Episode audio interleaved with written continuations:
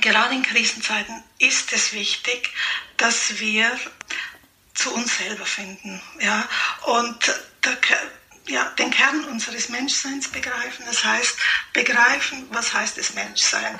Äh, und ich sage mal, dass wir schon vor der Krise, das wäre gut, durch eine ständige Selbstentwicklung äh, die Kunst erlernen, uns selber auszuhalten mit unseren Ängsten, Spannungen, Nöten.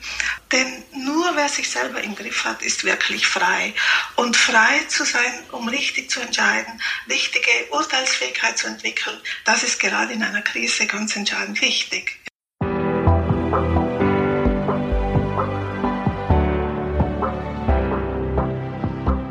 Willkommen bei Breakfast Briefings dem Management-Podcast von Business Circle. Erleben Sie Persönlichkeiten, die Sie inspirieren, bereichern und Ihr Fachwissen mit Ihnen teilen. Weil Wissen verbindet.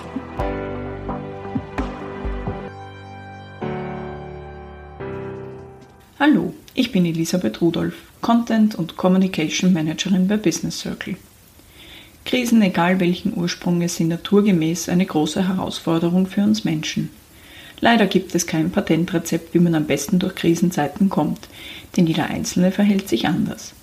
Innere Stärke, positives Denken und psychische Widerstandskraft sind jedoch wichtige Eckpfeiler. Wie man zu diesen Fähigkeiten kommt und wie man diese vor allem in Krisenzeiten einsetzen kann, haben wir Professor Pircher Friedrich gefragt. Professor Pircher Friedrich ist Leiterin des Institutes für sinnorientierte Persönlichkeits- und Unternehmensentwicklung in Meran.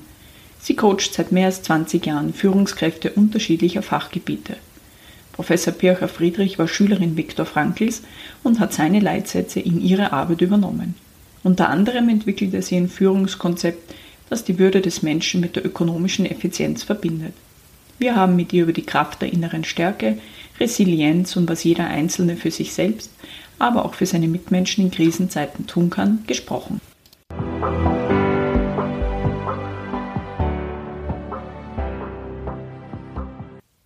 Frau Friedrich, herzlichen Dank, dass Sie sich heute noch einmal die Zeit nehmen, um mit uns zu plaudern. Die Betonung liegt auf noch einmal, denn es ist noch gar nicht so lange her, dass wir miteinander gesprochen haben. Damals ging es um Ihre neue Seminarreihe bei Business Circle. Das ist nun knapp zwei Monate her und irgendwie kommt es mir vor, als wäre es in einer komplett anderen Zeitrechnung gewesen, denn in der Zeit dazwischen ist einfach so wahnsinnig viel passiert. Wie geht es Ihnen da im Moment und wie erleben Sie die momentane Zeit? Zunächst einmal herzlichen Dank für die Einladung zum Gespräch. Wie erlebe ich die momentane Zeit? Es ist äh, eine Zeit, die vollkommen anders ist. Ja? Und jetzt wird mir bewusst, richtig intensiv bewusst, dass eigentlich in der Geschichte der Menschheit es immer wieder Phasen der Ordnung, Stabilität, aber eben auch der Unordnung, Instabilität gegeben hat, dass die sich abgewechselt haben. Ja, und im Moment sind wir in einer solchen Phase der Instabilität, der Unordnung. Die gute Botschaft im Rückblick zumindest waren die Phasen der Krise immer für die kulturelle Entwicklung produktiver. In denen wurden Innovationen an, äh, generiert. Und wenn wir schauen, auch in dieser Krise, ich freue mich nämlich sehr über gewisse Entwicklungen, die jetzt stattfinden, wie zum Beispiel die, die Solidarität, die äh, Hilfe des Sozialstaates, wie der Sozialstaat wieder aufgewertet wird, dann wie sie alle oder sehr viele danach schreien, dass die wirklichen Leistungsträger der Wirtschaft, sprich dass äh, die, die, die Krankenpfleger, die Ärzte, aber vor allem die Krankenpfleger, dass die aufgewertet werden, auch von der materiellen Wertschätzung her, dass auch Kassiererinnen im Supermarkt aufgewertet werden. Das sind in dieser Phase nämlich die wirklichen Leistungsträger und ich denke, das sind gute Zeichen, dass diese Menschen jetzt äh, zeigen können, bestätigen können, wie wichtig ihre Leistungen sind. Sie sind ja in Meran zu Hause. Das wird in ja. Italien genauso sein wie in Österreich. Also da, da erlebt man natürlich eine, eine Wertschätzung. Die Frage ist natürlich, braucht es dafür solche Krisen? So nämlich Krisen mit dieser Intensität. Sie meinen, also das hätte man ohne Krise auch äh, verstehen können. Ja, richtig. Das ist richtig. Das ist richtig, ja. Aber das liegt halt wahrscheinlich in unserer menschlichen Natur, dass äh, wenn alles gut geht und wir sind ja, wir die Nachkriegsgeneration sind ja schon ein bisschen verwöhnt auch, ja, im Vergleich zu anderen Generationen. Ja, wenn ich da denke an meine Großeltern, die zwei Weltkriege, Hungersnöte, finanzielle Sorgen, äh, Söhne im Krieg verloren und so weiter, was diese alle durchgestanden haben, dann ist das schon, schon gewaltig. Und ja, wie gesagt, Krisen sind eine Chance zum Lernen, zumindest im Nachhinein, ja. Und wenn wir da an die Wirtschaft denken, ja, wir haben sehr viel erreicht in den letzten Jahren, aber in bestimmten Dingen auch ein gesundes Maß äh, verlassen. Ich denke da zum Beispiel an Geiz ist geil oder diese Just-in-Time-Fehlentwicklung, ja, die Billigflüge und diese vielen Dinge. Man, da hat auch jeder gewusst, dass es nicht intelligent ist, für 19 Euro von Wien nach Venedig zu fliegen, einen Kaffee zu trinken. Und trotzdem, man hat es gemacht. Von daher, äh, wahrscheinlich brauchen wir Menschen immer wieder ja auch eine Krise, die uns wachrüttelt, die uns wieder auf, die uns wieder Grenzen aufzeigt. Ich habe in unserem, aus unserem vergangenen Gespräch habe ich eine Ihrer Aussagen mitgenommen, die an den, in der letzten Zeit sehr oft denken musste, nämlich, da haben Sie gesagt, der Mensch braucht Krisen, um stärker zu werden. Nun ist es so, dass wir ja 2008, 2009 diese, diese wirklich große Weltwirtschaftskrise hatten, mhm. wo viele ja gesagt haben, es kann gar nicht mehr schlimmer kommen. Aber das, was jetzt passiert, ist ja um Potenzen größer. Das ist ja nahezu unvorstellbar.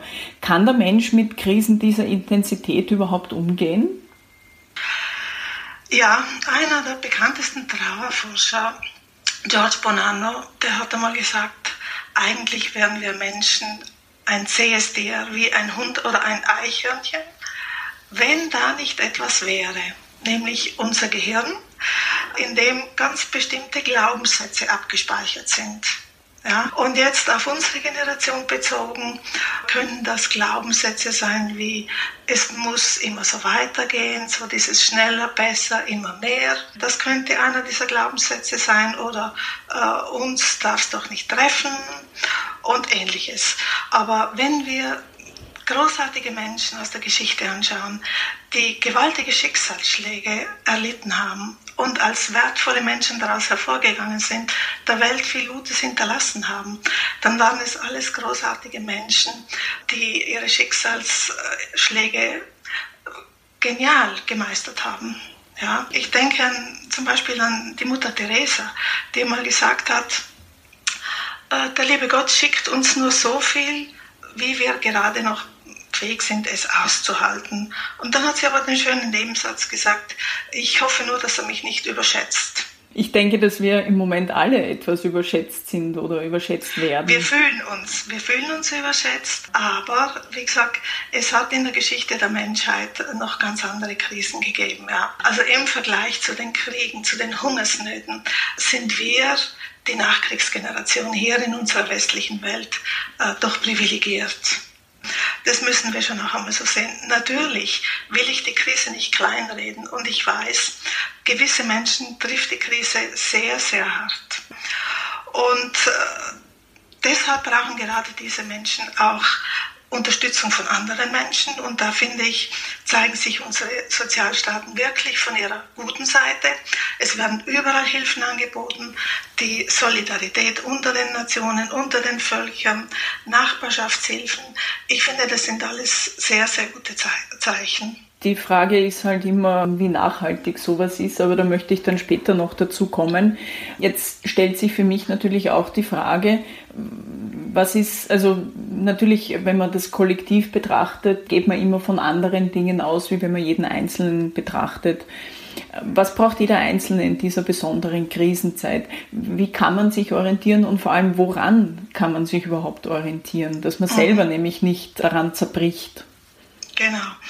Ja, gerade in Krisenzeiten ist es wichtig, dass wir zu uns selber finden. Ja? Und der, ja, den Kern unseres Menschseins begreifen. Das heißt, begreifen, was heißt es Menschsein. Äh, und ich sage mal, dass wir schon vor der Krise. Das wäre gut durch eine ständige Selbstentwicklung. Die Kunst erlernen, uns selber auszuhalten mit unseren Ängsten, Spannungen, Nöten. Äh, denn wer sich selber im Griff hat, ist wirklich frei. Und frei zu sein, um richtig zu entscheiden, richtige Urteilsfähigkeit zu entwickeln, das ist gerade in einer Krise ganz entscheidend wichtig. Ja, weil wenn man heute nur an die ganze Panikmache auch denkt, die passiert, ja. Und ich denke, eine Orientierung können da die vier Grundpfeiler der Aufklärung sein. Äh, die Vernunft, ja, entwickle Urteilsvermögen, äh, schau, aus welchen Quellen du deine Informationen nimmst. Glaub nicht jedem, glaub nicht alles. Dann die Wissenschaft, ja, äh, dass man sich wirklich an wissenschaftlichen Aussagen und, und Thesen orientiert und nicht irgendwelchen komischen Rattenfängern mit ihren Thesen hinterherläuft oder zum Opfer fällt. Dann die Menschlichkeit, dass man sich trotzdem seine Menschlichkeit nicht verderben lässt. Denn gerade in einer Krise ist der Mensch zu Extremen fähig. Er ist fähig, sein Bestes zu zeigen, aber eben auch seine schrecklichste Seite. Und deshalb die Humanität und die Zuversicht. Die Zuversicht, dass nach einer Krise immer wieder eine Chance kommt oder, oder, oder dass es wieder aufwärts geht, dass die Welt nicht nur aus Krisen, das Leben nur aus Krisen besteht, sondern dass es Hoffnung gibt. Ja? Und die Hoffnung auch auf Lösungen, die äh, die Weltgemeinschaft finden muss, wie eine Impfung, auch ein neues Miteinander, eine Aufwertung des, wie ich schon sagte, des Pflegepersonals, eine Andersorientierung des Gesundheitssystems. Viktor Frankl, mein hochverehrter Lehrer, würde ja. sagen. Es geht um die zwei und letztendlich geht es um dasselbe. Es geht um die zwei der wichtigsten Regungen des Menschseins. Das heißt, um Hoffnung und sich dem Leben wohlwollend und engagiert zu stellen, auch jetzt in der Krise. Ja. Und es geht um die Frage nach dem Sinn. Ja. Und ich weiß, gerade die Menschen, die es jetzt sehr, sehr hart trifft, die sind jetzt in, in ihrem ersten Schmerz nicht in der Lage zu sagen, wozu ist diese Krise gut und danke, dass sie gekommen ist. Aber im Nachhinein Menschen, die wachsen aus einer Krise, die stellen sich vielleicht im Nachhinein, wenn sie das erste Schlimme äh, verarbeitet haben, stellen sich die Frage so, welchen Sinn kann ich jetzt aus der Retrospektive dieser Krise geben? Was habe ich gelernt? Wozu war sie gut? Wie kann ich als gewachsener, wertvollerer, besserer Mensch aus dieser Krise hervorgehen? Das wären die zwei Empfehlungen, die uns Frankl in diesem Kontext geben würde. Aber ich weiß, Menschen, die es im Moment sehr, sehr hart trifft, die müssen zunächst zu ihren Ängsten, zu ihren Sorgen stehen, ja. Weil das ist ganz, ganz wichtig, dass man die nicht verdrängt, dass man die nicht schönredet, sondern dass man sich zugesteht, okay, im Moment habe ich Angst, ich habe Angst, dass ich meinen Job verliere, ich habe Angst, dass ich damit vielleicht auch gesellschaftlich äh, soziale Akzeptanz verliere, ich, dass ich Freunde dadurch verliere, dass ich Ansehen verliere, was immer auch. Man muss sich diese negativen Emotionen auch zugestehen, weil von dem Moment an, dass man sie als Teil von sich selber annimmt, kann man sie auch langsam, langsam, kann man lernen, mit ihnen umzugehen. Es ist nämlich ein Unterschied, ob ich sage, ich habe Angst oder die Angst hat mich. Angst dürfen wir haben, aber wir sollten nicht zulassen, dass die Angst uns hat, weil dann werden wir unfrei und dann reagieren wir und dann sind wir in der Opferrolle und das wäre ganz schlimm. Die, die Opferrolle, das ist ja schon einmal ganz ein gutes, gutes Stichwort. Da haben wir uns in unserem vergangenen Gespräch auch sehr viel darüber unterhalten, dass der Mensch ja sehr leicht hat, dazu tendiert, sich in eine Opferrolle zu begeben, sein Schicksal zu beklagen. Das ist natürlich, hier ist die Versuchung jetzt, oder unter Anführungszeichen Versuchung natürlich sehr groß besteht hier gar nicht mehr die Chance, dass, dass wir, wenn wir mal in diese Opferrolle hineingekommen sind, dass wir da jetzt auch wieder rauskommen, weil es ist natürlich, so wie Sie sagen, Jobverlust und, und, und Wirtschaftskrise und alles steht uns ja noch bevor. Also die richtigen Konsequenzen kommen ja erst. Mhm. Wie, wie kommt man, wie, wie kann man sich da auch wieder helfen, dass man aus dieser Opferrolle wieder rauskommt? Ja, äh, also wie schon gesagt, ganz wichtig ist natürlich, und das ist vielleicht gerade in den letzten Jahrzehnten im Zuge des Wachstums, des Wohlstands etwas zu kurz gekommen, nämlich die Persönlichkeitsentwicklung, ja, die Bedeutung der persönlichen Selbststeuerung, ja. Und gerade in einer Krise ist es wichtig zu wissen, dass niemand und keine Krise und nichts auf dieser Welt uns unsere Selbstbestimmtheit nehmen kann. Und das ist ein ganz großes, wunderbares Erbe von Professor Frankl, der es uns nicht nur vorgelebt hat, sondern der uns das auch wissenschaftlich fundiert und praktikabel gezeigt hat.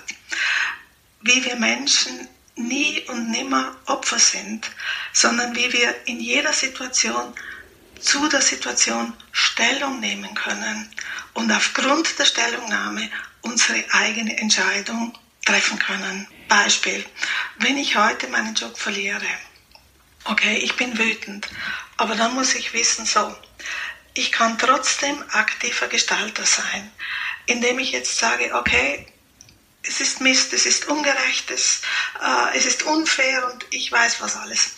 Aber ich gebe nicht auf, ich gebe mich nicht geschlagen. Ich glaube oder ich lasse mich nicht von äußeren Faktoren so negativ beeinflussen, dass ich meine mächtigen Selbstheilungskräfte einfach unterdrücke, sondern ich glaube an meine Selbstheilungskräfte und ich will mich jetzt dahinter klemmen. Ich will jetzt neue Bewerbungen losschicken, wohl wissend, dass vielleicht von 20, die ich losschicke, 19 negative Antworten kommen werden. Aber ich gebe nicht auf. Es ist trotzdem, das Frankl so schön sagt, dieses trotzdem. Die Situation ist schlimm, aber ich trotze der Situation und ich gebe nicht auf. Wir müssen nicht immer gewinnen, sagt Frankl, aber wir dürfen den Kampf nicht aufgeben. Da spielt natürlich die ähm, Resilienz, also auch eines ihrer Kernthemen, mit dem Sie sich ja sehr intensiv beschäftigen, eine ganz große Rolle dass wir genau solche äh, Lebenssituationen ohne Beeinträchtigung psychischer Natur jetzt natürlich überstehen. Welche Rolle spielt die Resilienz gerade jetzt in dieser Zeit und vor allem auch, auch danach? Ja, genau darauf kommt es an. Ja. Die Resilienz und ich würde sogar ergänzen, sinnvoll Resilienz zu entwickeln. Weil vielfach kann Resilienz auch verstanden werden als härter werden, abgebrühter werden, äh, über Leichen zu spazieren. Das ist damit nicht gemeint. Sondern sinnvoll Resilienz zu entwickeln in Anlehnung an Frankl heißt, den Schwierigkeiten, den Widrigkeiten des Lebens gedeihlich zu begegnen. Und gedeihlich begegnen heißt so, dass ich eine Lösung finde, dass es aber auch für mein Umfeld, das mit betroffen ist, eine Win-Win-Situation ist und dass ich dann gewachsen und gestärkt daraus hervorgehe. Aber das Grundlegende ist, wie wir es auch aus der Stressforschung wissen, ist in diesem Kontext, wie in allen Lebensbereichen eigentlich, die Einstellung, die Perspektive, die wir auf uns und unser Leben einnehmen, mit der wir die Welt und in dem Fall die Krise und uns selber und unser Leben deuten und verstehen, ist das Grundlegende. Und damit sind wir beim Kernthema angelangt, nämlich bei der Frage nach dem Menschenbild. Wenn, ich nämlich, wenn mich ein Bild leitet, das heißt, es muss so weitergehen wie in den letzten Jahrzehnten, dann werde ich mich fallen lassen und dann komme ich aus meiner Opferrolle nie mehr heraus. Wenn ich hingegen ein Bild entwickle, das heißt, okay, akzeptiere die Ambivalenz, die es überall auf der Welt gibt, auch in dir selber. Akzeptiere das, lerne damit umzugehen und lerne dieses trotzdem aus dir herauszuholen und sag, okay, im Moment es ist schlimm und ich stehe im Moment auch zu meinen negativen Gefühlen und Ängsten, aber ich gebe die Hoffnung nicht auf.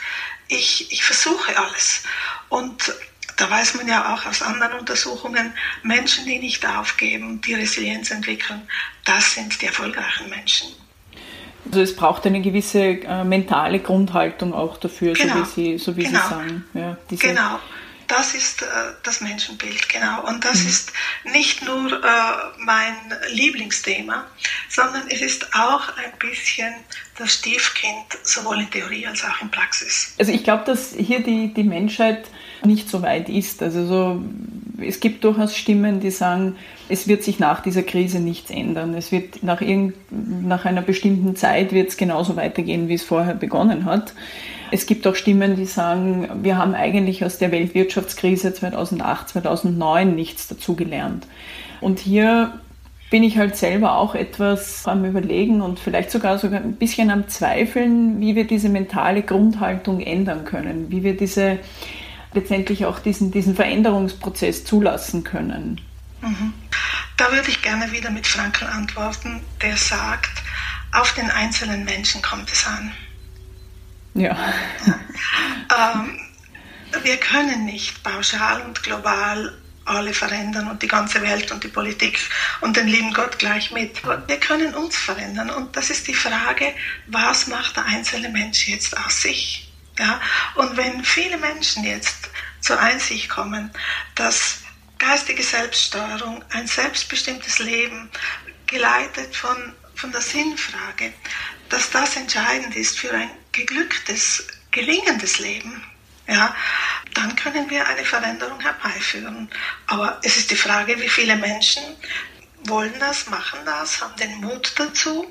Aber ich sehe immer wieder in den Seminaren, wie die Menschen beeindruckt und begeistert sind und wie sie es auch als nachhaltig empfinden, über das eigene Menschenbild nachzudenken verschiedene Stress, Stressoren und stressrelevante Glaubenssätze aus ihrem Kopf entfernen und dafür mehr und mehr diese, ein würdevolles Menschenbild äh, verinnerlichen und mehr und mehr Glaubenssätze, die auf einem würdevollen Menschenbild aufbauen, zu verinnerlichen und nach denen zu leben. Das tut uns gut.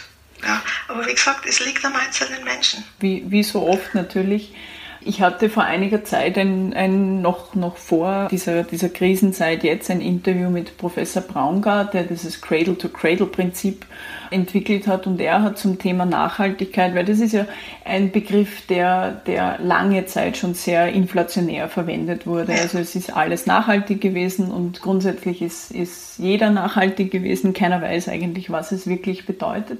Genau. Und er hat mir damals etwas gesagt, was immer wieder in meinem Kopf herumgeistert, nämlich wir haben das Falsche perfekt gemacht und das perfekt falsch.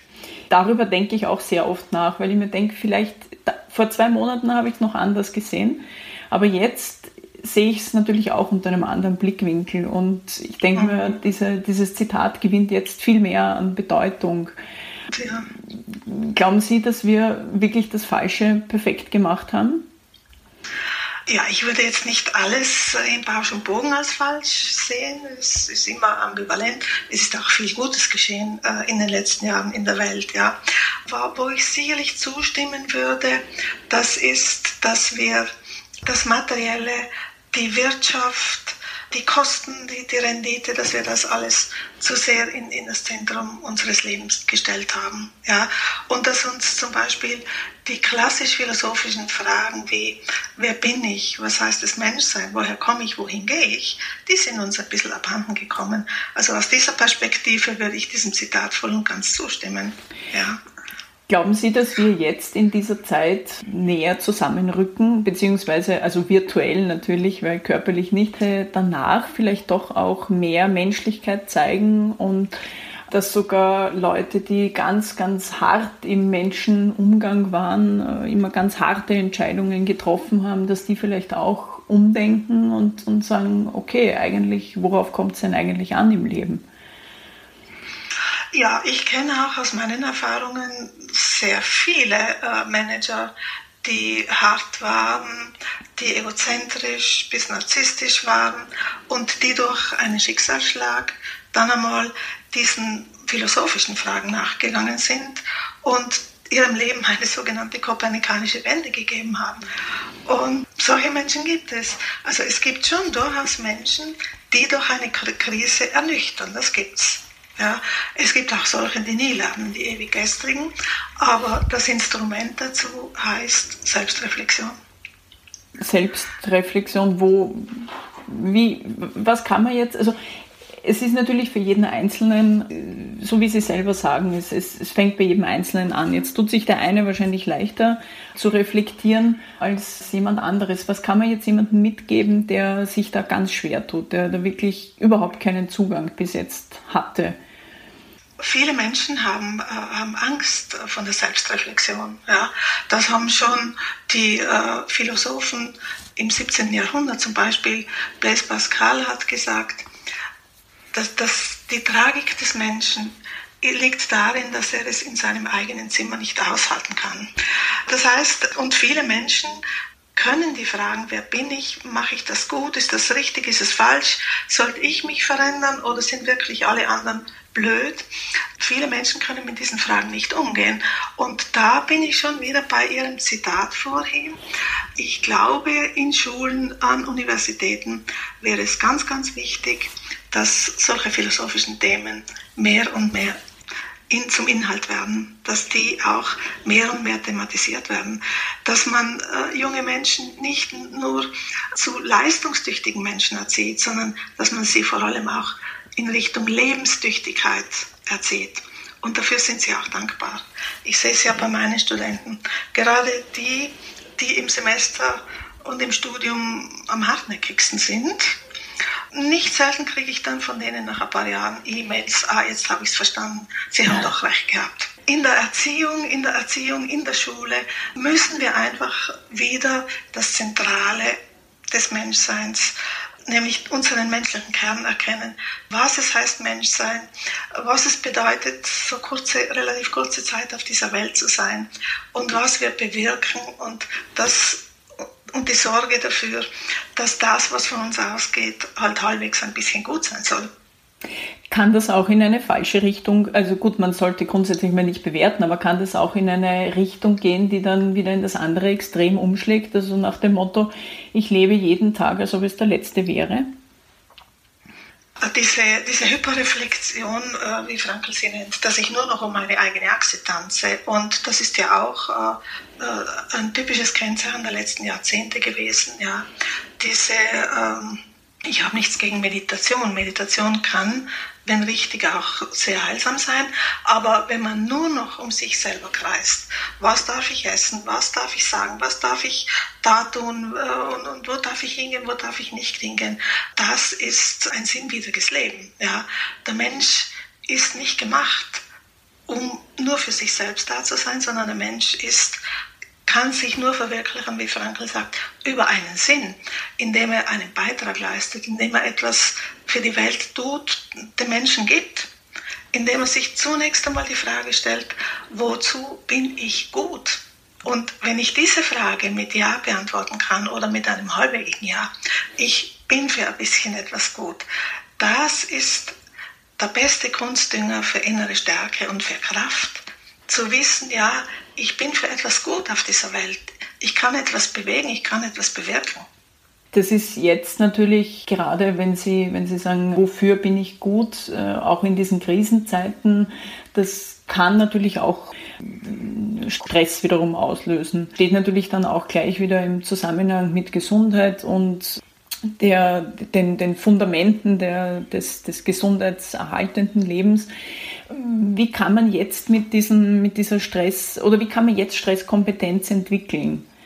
Beispielsweise Stresskompetenz hängt ja immer von, von zwei wesentlichen Faktoren ab, von drei eigentlich.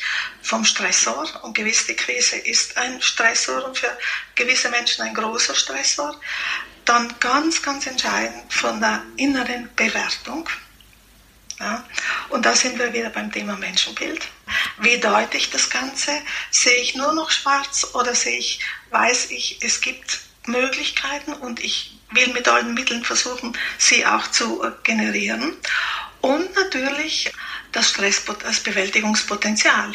Und wenn ich gelernt habe, in meiner Jugend, in meiner Kindheit oder in meinem bisherigen Leben Selbstwirksamkeitserfahrungen zu, äh, zu erleben, indem ich nicht gleich immer gekniffen habe, wenn es schwierig geworden ist, indem ich auch gelernt habe, schwierige Situationen zu meistern.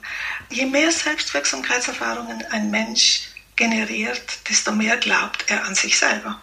Aber da hat der Papst Franziskus einmal einen sehr schönen Satz gesagt, mit dem er nach meiner Meinung die heutige Gesellschaft sehr gut beschrieben hat.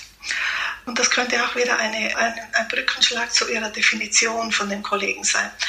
Franziskus sagt, die große Gefahr unserer Gesellschaft liegt in einer individuellen Traurigkeit, die zurückzuführen ist auf ein bequemes und auf ein begehrendes Herz. Das ist genau das Gegenstück von Resilienz.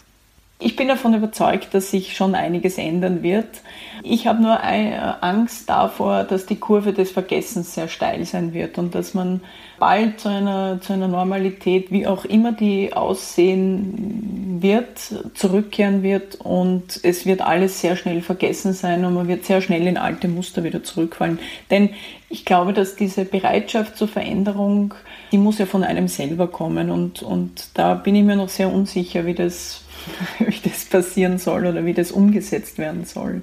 Ja, ich kann Ihre Bedenken durchaus verstehen. Ein bisschen habe ich sie auch. Aber ich glaube doch an das Gute im Menschen. Ja. Und ich habe schon so viele Menschen erleben dürfen, die sich verändert haben zum Positiven, die durch einen Anstoß, einen Schicksalsschlag oder auch durch ein äh, Seminar über, gelernt haben, über sich nachzudenken und sagen, so, jetzt bin ich ganz ein anderer Mensch, ich, ich tick ganz anders, mir geht es auch viel besser. Ich glaube einfach, dass diese Zeit schon eine große Chance ist, uns wieder zu öffnen für die zentralen Fragen des Lebens und um ein bisschen menschlicher zu werden. Das glaube ich schon. Nicht bei allen, klar. Genauso wie aus der letzten Krise, aus der Wirtschaftskrise. Da habe ich jetzt, und das ist jetzt keine wissenschaftliche Aussage, sondern einfach so meine Erfahrung, da würde ich jetzt die Führungskräfte in drei äh, Großgruppen einteilen, wenn ich das darf einteilen. Einmal jene, die daraus gelernt haben, und solche habe ich schon kennengelernt, nicht wenige. Dann jenige, die um, jene, die umdenken und etwas anderes tun, weil sie gemerkt haben, dass die Ersten erfolgreicher sind, aber nicht die Haltung entsprechend entwickelt haben. Und dann die Ewiggestrigen. Und ich denke, es könnte nach dieser Krise vielleicht auch ein bisschen wieder in diese Richtung gehen. Aber wir dürfen nicht die Vorbildwirkung unterschätzen, wie die Hirnforscher sagen. Ja? Und wenn wir nur einen, gewissen Prozentsatz von Menschen haben, die anders denken. Ja? Ganz im Sinne von Einstein, der gesagt hat, äh, zur Lösung der Weltprobleme brauchen wir nicht neue Methoden, sondern eine neue Einstellung. Und wenn viele Menschen eine, eine würdevollere Einstellung entwickeln, dann strahlt das ja in die Welt hinaus und spiegelt sich in der Weltlage wieder. Gut, Albert Einstein hat auch gesagt, den dritten Weltkrieg werden wir mit Pfeil und Bogen austragen. Ich hoffe, dass wir da noch weit entfernt sind davon. nicht. Genau. Sie sind ja in Meran zu Hause. Wie, ja. wie erleben Sie die Zeit momentan in Italien? Italien ist ja doch ein sehr starkes Krisengebiet. Geht es Ihnen da persönlich auch? Wir sind, also mein Leben ist vollkommen auf den Kopf gestellt. Ja, ich bin sehr aktiv, sehr rührig und wir haben natürlich gewaltige Einschränkungen hier. Ja. Wir dürfen zwar, äh, unser Haus nur 200 Meter verlassen. Und jetzt müssen Sie sich vorstellen, Frühling, alles blüht, wunderschönes Wetter. Und man, ähm, man muss im Haus bleiben. Wir ohnehin Privilegierte sind. Wir haben einen schönen Garten, wir haben eine schöne Wohnung. Ich habe mein Büro, mein Mann hat seine Praxis. Wir können also ausstellen, wenn wir uns gegenseitig nerven. Aber wenn ich denke an Menschen, zum Beispiel in Mailand, eine vier-, fünfköpfige Familie mit Kindern in einer kleinen Wohnung, keine Ausgangsmöglichkeiten, das ist natürlich schon sehr schwer. Das das ist sicherlich eine harte Zeit jetzt auch betrifft. Ja. ja auch ja, in, in Österreich oder in Wien geht es uns im Moment natürlich nicht anders. Ja. Also da sind wir. Ich denke aber, dass auch das, so wie Sie sagen, äh, wir sind privilegiert, zum Teil natürlich privilegiert. Ich denke, dass es hier auch, dass man einfach Dinge wieder anders schätzen lernt, dass man sich genau. bewusster mit Dingen auseinandersetzt und, und jetzt auch wirklich diesen, diesen Frühling auch anders wahrnimmt. Dass man sagt, genau. es ist eben ein Geschenk rausgehen zu dürfen und das alles wahrnehmen zu dürfen. Genau, genau. Ja. Damit kommt äh, eine Tugend wieder ins Spiel, nämlich die Dankbarkeit für mhm. das, was wir alles haben. Haben wir ein bisschen verlernt. Und ich haben wir, ich stelle mir jeden Tag vor, wie schön es sein wird, wenn ich wieder im nächsten Seminar sein darf. Ja, Dankbarkeit, das ist sicherlich etwas, das, das werden wir sicherlich neu definieren und, und neu ja. lernen müssen. Ja. Das ist auch ein gutes, gutes Stichwort. Ich bin Ihnen auch sehr dankbar für unser, für unser Gespräch. Es hat mir beim ersten Mal schon sehr, sehr viel Spaß und Freude gemacht, mich mit Ihnen unterhalten zu dürfen. Ich habe zu diesem Zeitpunkt damals nicht damit gerechnet, dass wir uns so schnell wieder hören, wegen eines ganz anderen Themas. Nichtsdestoweniger freut es mich natürlich, dass wir uns jetzt auch über, über diese aktuelle Situation unterhalten konnten und, und Sie uns Ihre Einblick gegeben konnten. Deshalb ja, ich bedanke mich sehr herzlich bei Ihnen und ich wünsche Ihnen, Ihnen, alles erdenklich Gute, vor allem Gesundheit und ich hoffe, dass wir Sie dann bald bei unseren Seminaren, die Sie ja dann bei uns halten werden, sehen können. Und ich danke Ihnen, liebe Frau Rudolph. Es war sehr nett, wie schon das letzte Mal auch. Es war ein sehr äh, gutes Gespräch. Ja, herzlichen in meiner Dank. Wahrnehmung. Ja, in meiner, in meiner ebenso. Äh, Ihnen auch alles Gute, bleiben Sie gesund.